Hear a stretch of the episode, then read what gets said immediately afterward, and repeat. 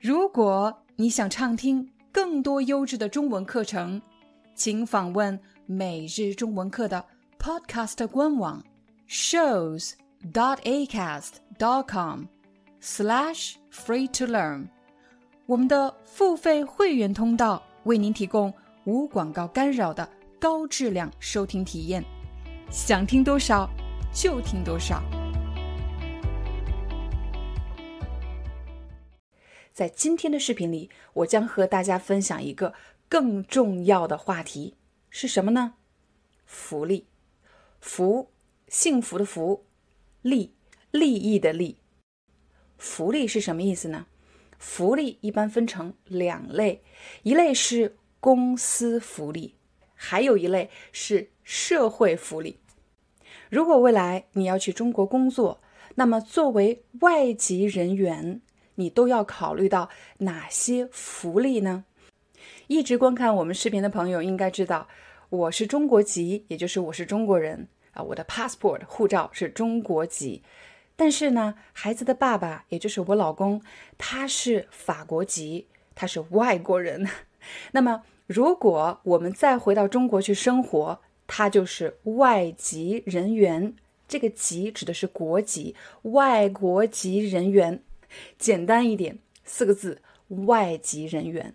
那我作为中级人员，也就是中国籍的员工和外籍人员，即便我们在一家公司工作，我们两个都在同一家公司工作，但是我们的福利类型是不一样的。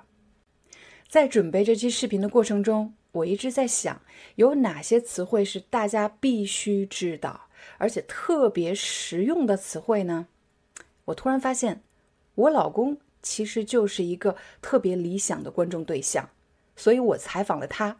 我问他，当时你在中国工作的时候，都享受过哪些公司福利呢？享受过哪些社会福利呢？他给我拿出了这个东西。这是什么呢？这居然是他在二零一二年十月在上海公司工作的工资单。什么是工资单？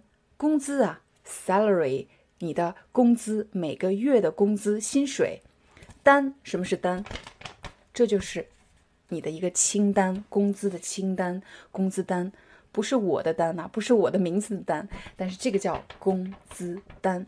那为了保护隐私，我会在这个视频中做一些处理，所以大家看不到公司的名字，也看不到我老公的名字，也看不到薪水。但是我想给大家说的是。在二零一一年以前，在中国工作的外籍人员享受的福利真的少的可怜。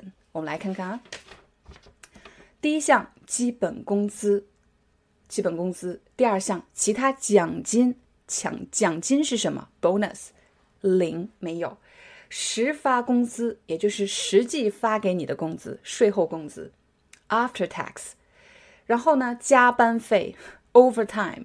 没有，meal allowance，也就是你的餐补，也就是你吃饭啊，平时在工作的时候需要啊公司提供的一些补助，餐饮的补助，零，计税调整项，这个我们控过，奖金啊，不知道是什么奖金，总之是 bonus，零，税前工资，这个不用看了，absence 没有，说明我老公是全勤，全勤的意思就是。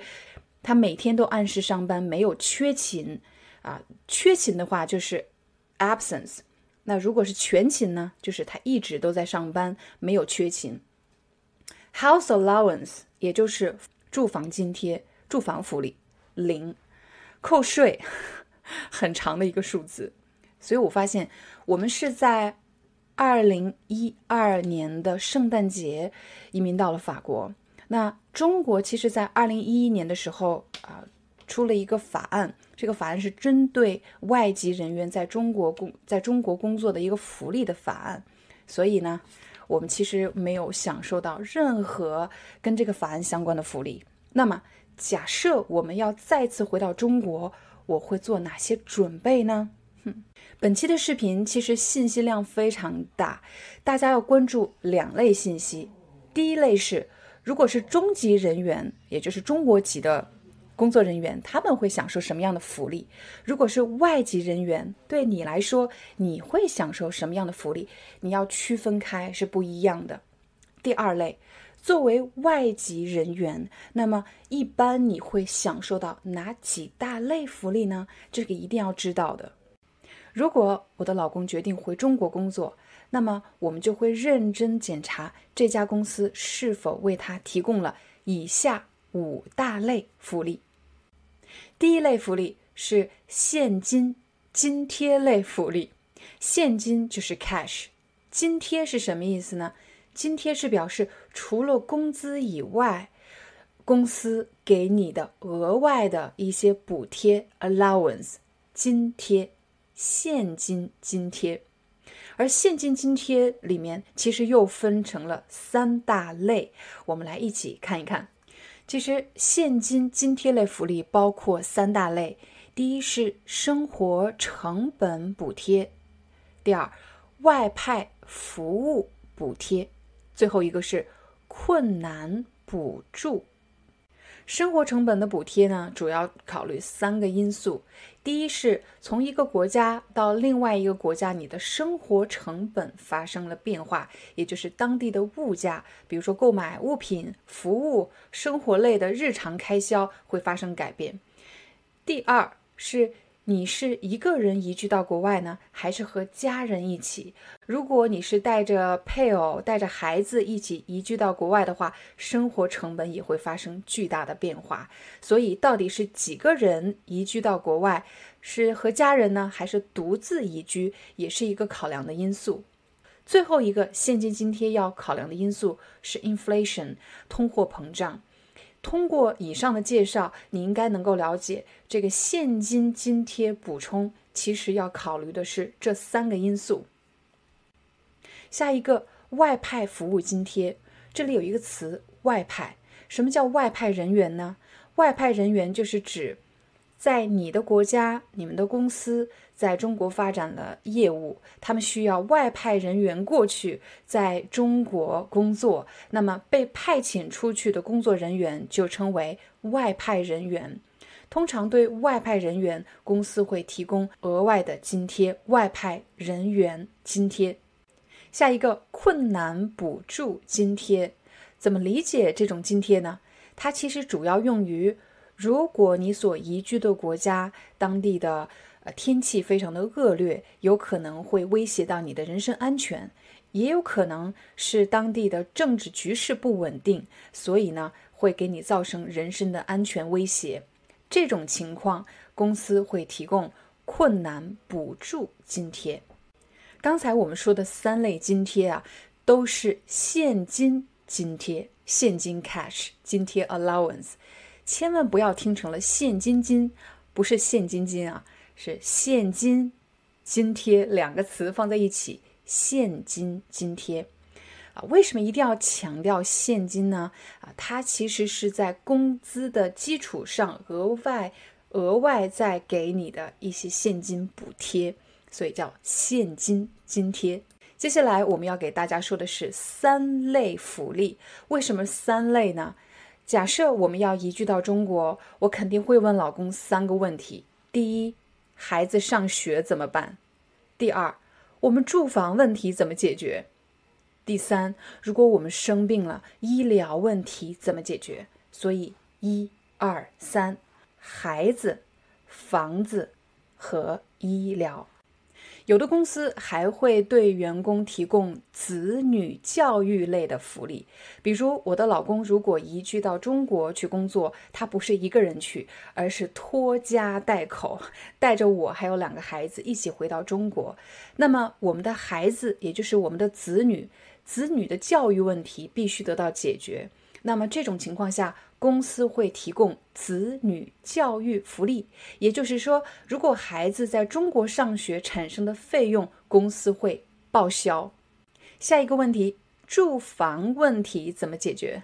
如果我们到中国后呢，很有可能不会买房子，我们会租房子住。那么租房子的话，就会产生费用。如果你所工作的公司提供租房福利的话，那就意味着。你在中国租房产生的费用，不是你一个人承担的，公司有可能会帮你报销一部分的费用，也有可能是全额报销。至于是报销一部分呢，还是全额报销，这个额度到底有多少，其实取决于你的职位以及公司具体的制度是什么。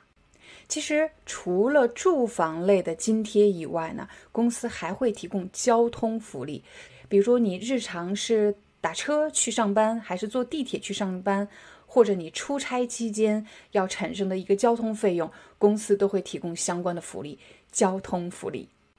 刚才我们说了子女教育福利，还有住房福利。现在我们来说一说医疗福利。医疗福利解决的是，当你去中国工作，但是生病了怎么办？看医生、看病这些治疗的费用是怎么解决的？最常见的一种形式是商业医疗保险，公司会为员工购买商业医疗保险。商业 （commercial）、医疗 （medical）、保险 （insurance）。商业医疗保险提供的一般是比较高端的医疗服务，通常情况下，这里指的医疗福利是商业医疗保险。除了医疗福利以外，还有一个长期计划的福利，那就是养老计划。比如你在中国工作期间的工作时间是否被纳入了你们国家当地的养老计划呢？这也是需要考量的。比如我老公在中国工作了五年，但是呢，这五年时间并不被算入在法国的养老计划。最后一个我们要说的是带薪年休假，这个词语比较长，通常大家会把它。把它缩短，说年假。嗯，你年假休了吗？年假，年假其实指的就是带薪年休假。每个国家呢，根据当地的制度不同，年假的天数也是不一样的。我相信大家一定很关心，如果你去中国工作的话，你的年休假、你的年假到底有几天呢？我们一起来看一看。如果你在中国的工作，未满一年，也就是不到一年，那么第一年没有年休假。从第二年开始，第二年到十年以内，年休假为五天。如果已经满了十年，不满二十年，那么年休假是十天。